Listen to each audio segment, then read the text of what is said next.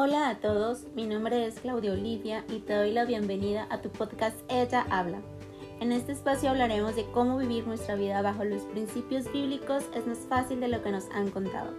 Hoy estaremos hablando sobre la ansiedad. Hablaremos de algunas herramientas que nos equiparán para luchar contra el enemigo llamado preocupación. Quédate.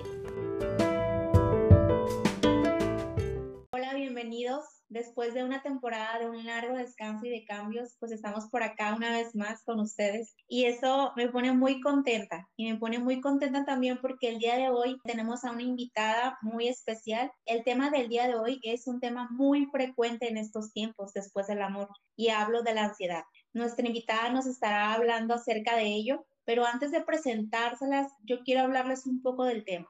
¿Qué es la ansiedad?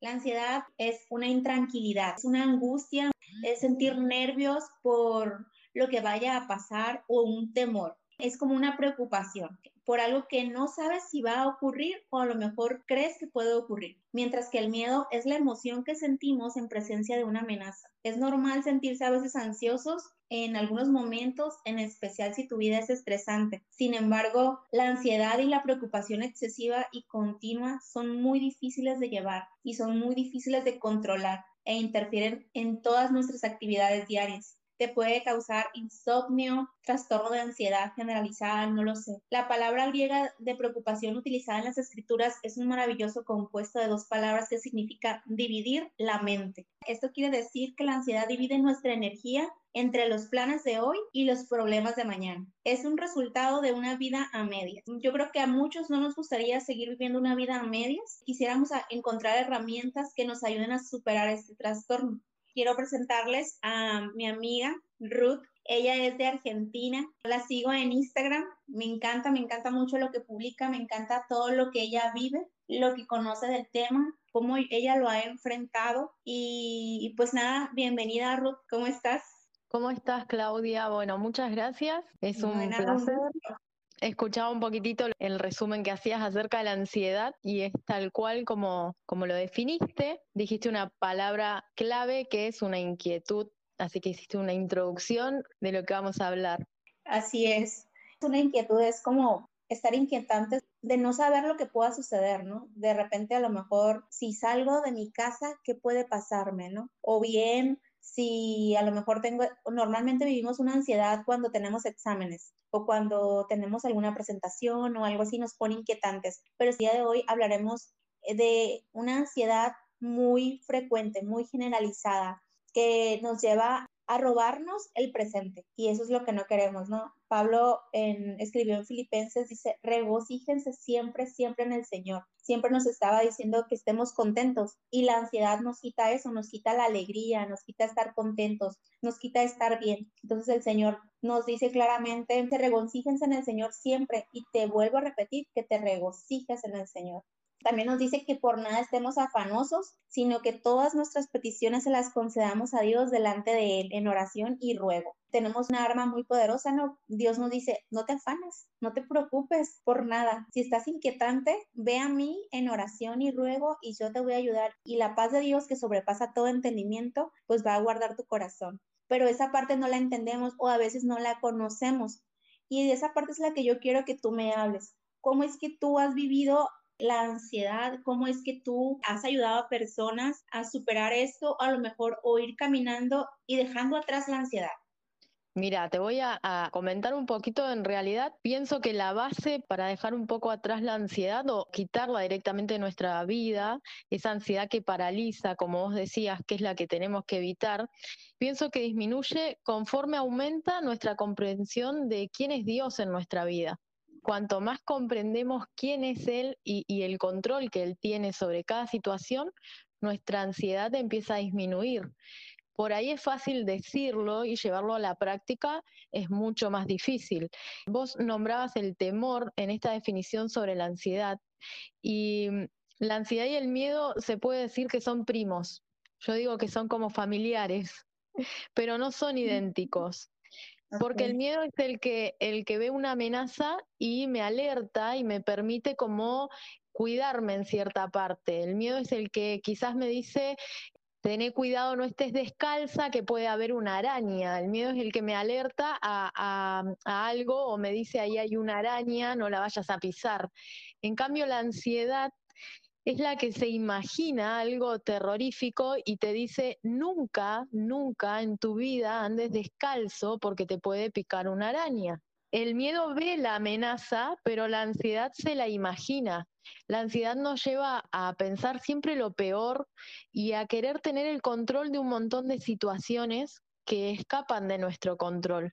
Es como un exceso, como decíamos hoy, de inquietud, de querer tener controlado casi todo. Y en lo personal me pasó que la ansiedad que tuve en su momento me derivó en ataques de pánico, que eso sí paraliza completamente. Yo estaba aislada, me daba temor quedarme sola en casa, tenía ataques de pánico extremos, de, de, sudar, de tener muchas palpitaciones, de sentir que me moría, que me iba a agarrar un paro cardíaco. Y se llega a eso en realidad cuando no se trata la ansiedad desde base, cuando empezamos a sentirnos ansiosos, hay que poder hacer un parate y decir, ¿qué me está pasando? Y dejar las preocupaciones como decir, bueno, Dios tiene el control de esto. Si esto me está pasando, tengo que dejarlo en manos de Dios y ver qué Él quiere enseñarme con esto, pero no querer controlarlo yo porque ahí es donde nuestra mente empieza como en cortocircuito, porque hay cosas que realmente no las podemos controlar. Escucho, ahorita me mencionas algo muy importante que me dices, que el miedo es algo que, que tú ves, que te pone alerta, pero la ansiedad en sí es algo que te imaginas. Tú, en esa parte que conoces de Dios, ¿cómo le puede hacer una persona que no conoce de Dios y reconocer, decir, sabes que tengo ansiedad y yo ya no quiero vivir en esto. He ido a psicólogos, he estado en terapias, pero aún así, todos esos psicólogos y todas esas terapias no me han ayudado. ¿Qué podríamos hacer? Bien, hay herramientas que se pueden hacer. Yo pienso que la base de todo, en mi caso personal, a mí me sanó Dios porque también probé con psicólogos, especialistas en, ataques de pánico, de ansiedad y demás, y, y nada eso me funcionó. En lo personal me ayudó Dios pero también hay un montón de herramientas para evitar llegar como a ese desequilibrio del extremo de la ansiedad, que pueden estar basados en la manera de respirar, en hacer ejercicio. Hay, hay prácticas que se pueden hacer para las personas que por ahí dicen, bueno, yo me estoy sintiendo ansioso y, y, en Dios no creo, no me está funcionando, voy al psicólogo y no me funciona. Hay, hay herramientas que se pueden hacer como para que nuestra cabeza descanse un poquito y es también escribir, hablar, poder sacar todo lo que tenemos y que quizás a veces lo callamos, lo acumulamos, todo ese exceso de preocupaciones y de cosas que a veces no queremos quizás hablarlas o preferimos como guardar silencio, todo eso nos va enfermando también y hay un montón de herramientas que se pueden aplicar para no llegar a ese extremo de, de la ansiedad. Hoy, gracias a Dios, es un tema muy conocido y en mi caso conozco personas que no son cristianas y también padecen de eso y quizás empezando como una rutina de, ejercicios, de respiración, incluso, no sé, dar una vuelta a la manzana caminando alrededor de, de tu casa, te ayuda como a desconectar por dos segundos, por dos minutos, esto de decir, eh, mi cabeza se despeja, la saco de eso que me genera ansiedad, llámese estudio, finanzas, relaciones, todo lo que querramos controlar que no podemos y que genera en nosotros ese malestar. Y dentro de esta crisis es posible identificar que estamos ansiosos. Por ejemplo, puede ser que estoy ansioso porque tengo un examen o tengo mañana una presentación o las cosas no me están saliendo bien en el trabajo. Hay un nivel de ansiedad que podemos decir que es normal. De nuestras actividades diarias a lo mejor lo podemos dejar pasar, pero puede estar ocurriendo muy frecuente en nuestra vida y convertirse en un hábito dentro de nosotros que esto eh, es lo que mencionaba al principio, te lleva a paralizar tu vida. Tus proyectos ya no son los mismos.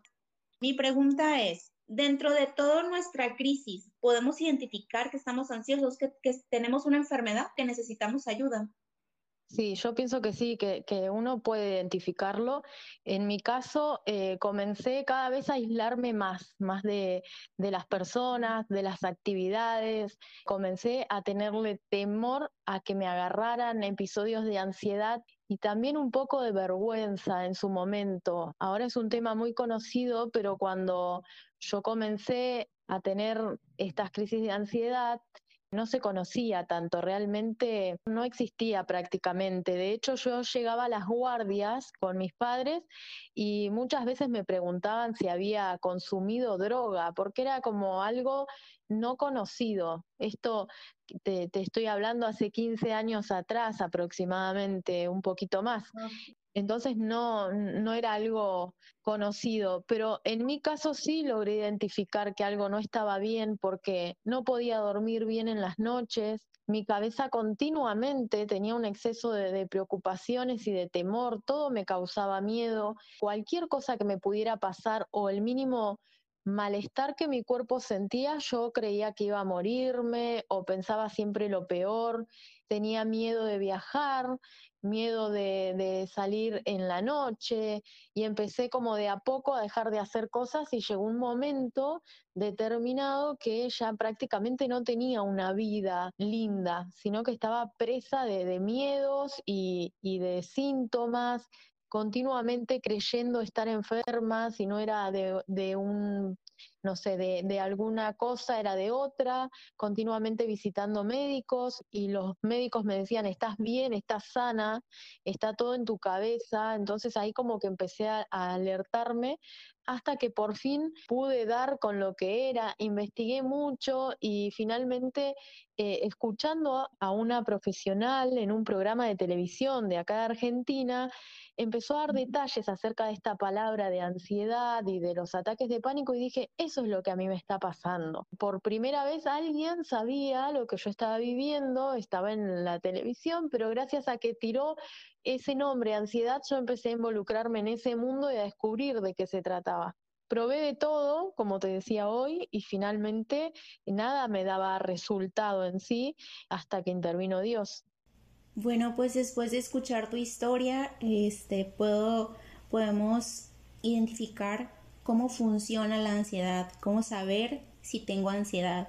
Mencionabas que hay un exceso de preocupaciones en tu cabeza, que hay insomnio frecuente, incluso hay sentimientos de nerviosismo, cuando no hay razón para preocuparse y se pueden presentar dolores, molestias en tu cuerpo inexplicables.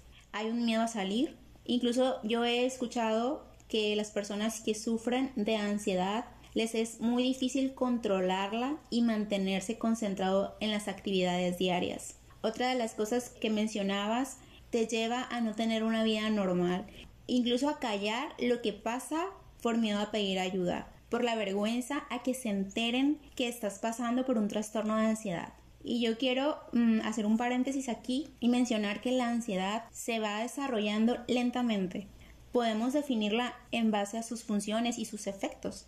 Hay una ansiedad leve que es la que se asocia a la vida diaria, ¿no? Donde a lo mejor yo tengo un examen mañana y pues sí estudié, pero estoy, estoy preocupada porque no sé cómo me vaya a ir.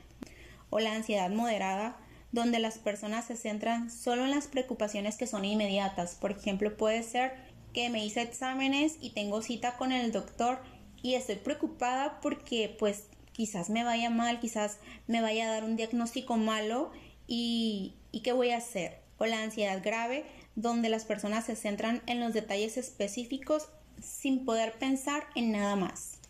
Y existe la ansiedad generalizada, donde ya hay temor y miedo. La persona es incapaz de poder realizar alguna actividad, ni aún siendo dirigida, y como lo mencionaba Ruth, te lleva a no tener una vida linda, porque pierdes el interés de relacionarte, pierdes el interés de salir y empiezas a tener pensamientos irracionales. Todo esto, en resumen, nos hace presas del miedo. Y creo que la ansiedad viene del miedo. Podemos decir que el miedo es normal, quizá todos tenemos miedo de repente a algo, pero cuando depositamos ese miedo en los lugares equivocados como en el futuro, como el ejemplo que daba Ruth de la araña, imaginas una amenaza o una situación que puedes pasar pero que no está. O miedo a la aceptación. Si lo que a lo mejor yo vaya a decir lo van a aceptar bien o lo vayan a tomar a mal.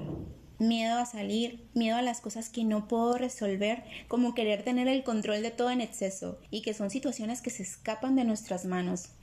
Creo que, que es algo importante que puedas identificar en dónde estás depositando tu miedo de forma equivocada y hacer un alto, incluso a pedir ayuda. antes de que la crisis pueda evolucionar y llevarla a un nivel de ansiedad, donde ya no puedas salir de tu casa porque tienes un montón de miedos. Ahora, Ruth, bueno, ¿cómo fue que después de tus terapias decidiste dejarle a Dios que tomara control de lo que estabas viviendo? Porque es muy fácil para mí o es muy fácil para las personas que no lo vivimos decir pide ayuda, busca a Dios, toma terapias, sal a correr, haz ejercicio, haz esto o haz lo otro. Porque no entendemos la magnitud de la batalla interna que ustedes están viviendo. Cuéntanos más de ello. Mira, un día en particular que no lo olvido porque yo creo que ahí fue que tuve un encuentro con Dios. Eh, si bien nací en una familia cristiana, siento que mis ojos se abrieron a, ver el poder de Dios en verdad el día que Él me sanó de, estos ataques de ansiedad. Yo venía, como te decía, muy, muy eh, temerosa, todos los días me levantaba y no podía disfrutar de, de las cosas simples de la vida porque todo me generaba una amenaza continuamente, tenía miedos, descomposturas, malestares.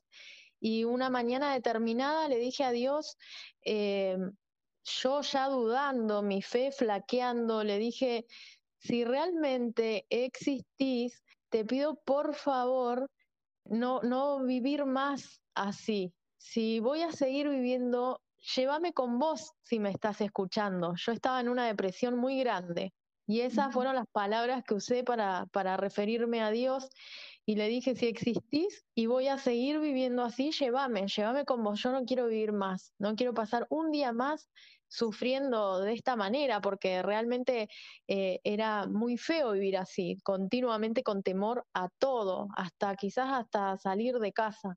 Y mm, al otro día que, le pedí a Dios de esa manera, me, desperté y me agarró un ataque de pánico. Apenas me, me levanté de la cama y mm, justo me llama por teléfono eh, un fotógrafo que en ese momento íbamos a hacer una sesión de fotos para mi boda, yo estaba cerca de, casarme y le cuento, le digo, mira, estoy teniendo un ataque de pánico, estoy muy mal, no le, no le cuento a nadie de esto, pero me siento muy mal, necesito que llames a Lucas, que es mi marido, y él me dijo, Ruth, ¿vos crees en Dios? Me dijo este fotógrafo y mientras hablábamos por teléfono y yo en pleno ataque de ansiedad.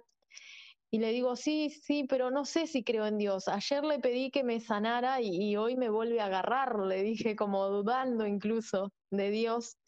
Y él me dijo, si crees en Dios, esto no te tiene que atar más, me dijo.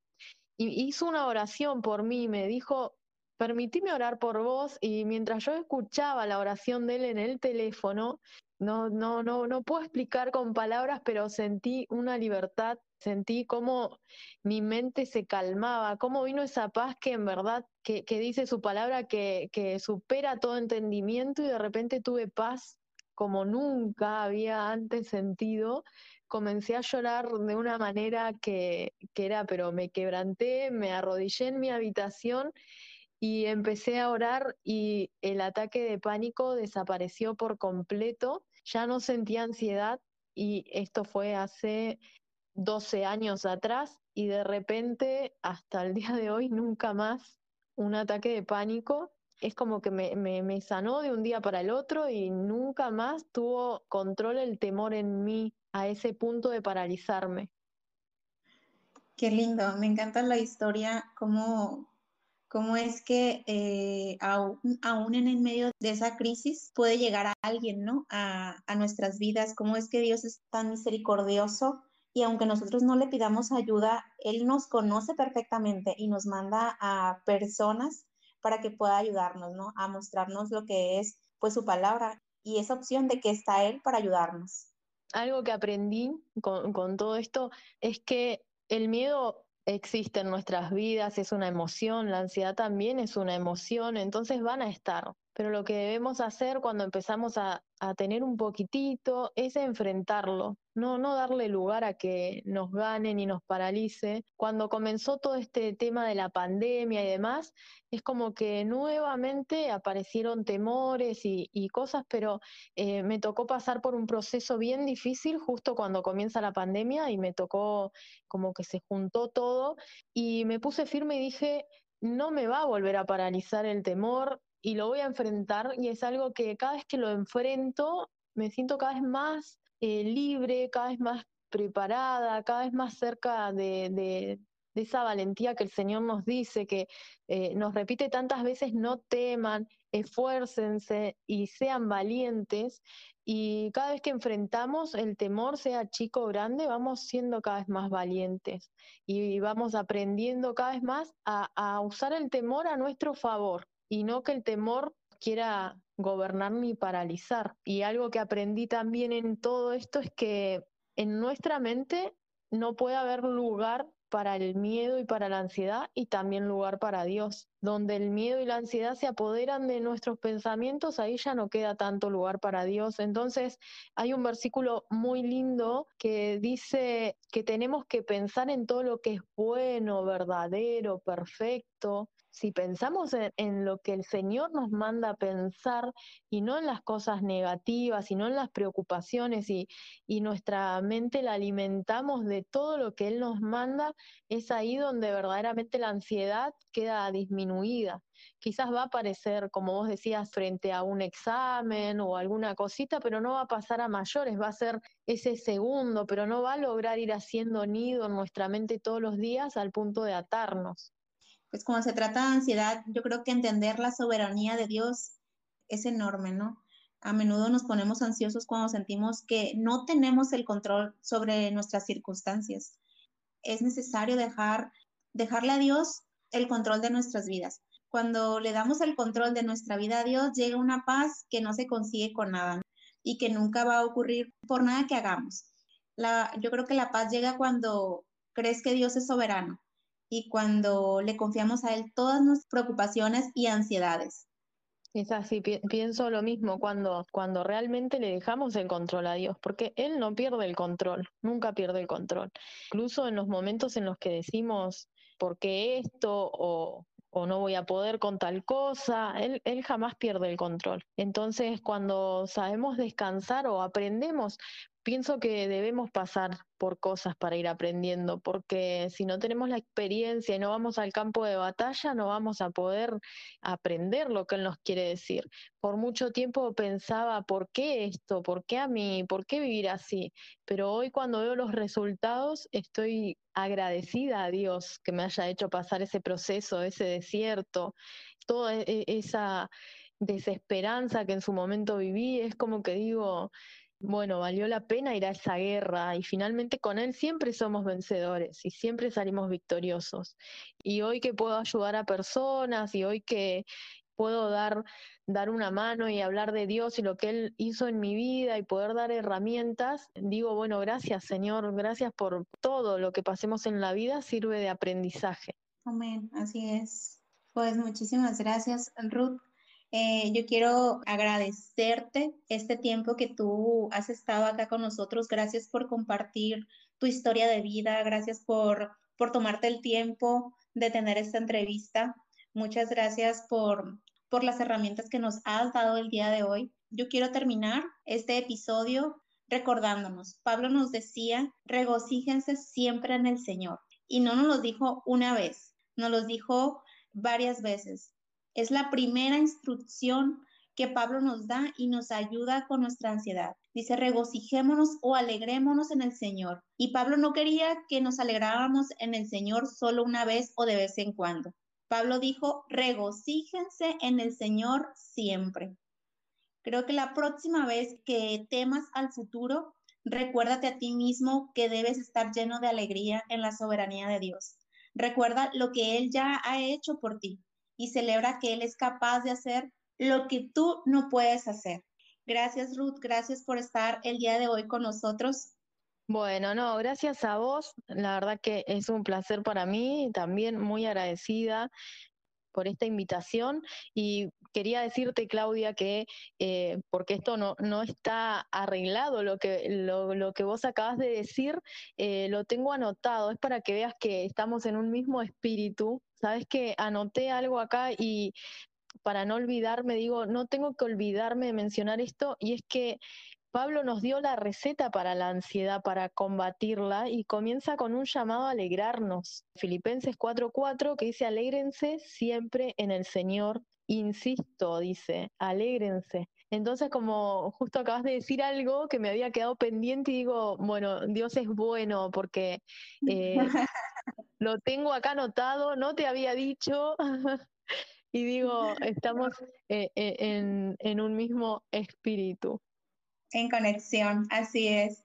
Así es, esta es la receta que Pablo nos dejó. Alégrense siempre en el Señor. Es la clave, ¿no? De, estar alegres y contentos siempre por todo y confiando que Dios tiene el control de nuestras vidas. A Él no se le sale nada de control. Es así, amén. Muchas gracias, Ruth. Gracias por todo.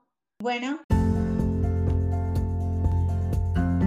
Muchísimas gracias. Si les gustó este episodio, compártalan con sus amigos o en sus redes sociales. Hasta la próxima.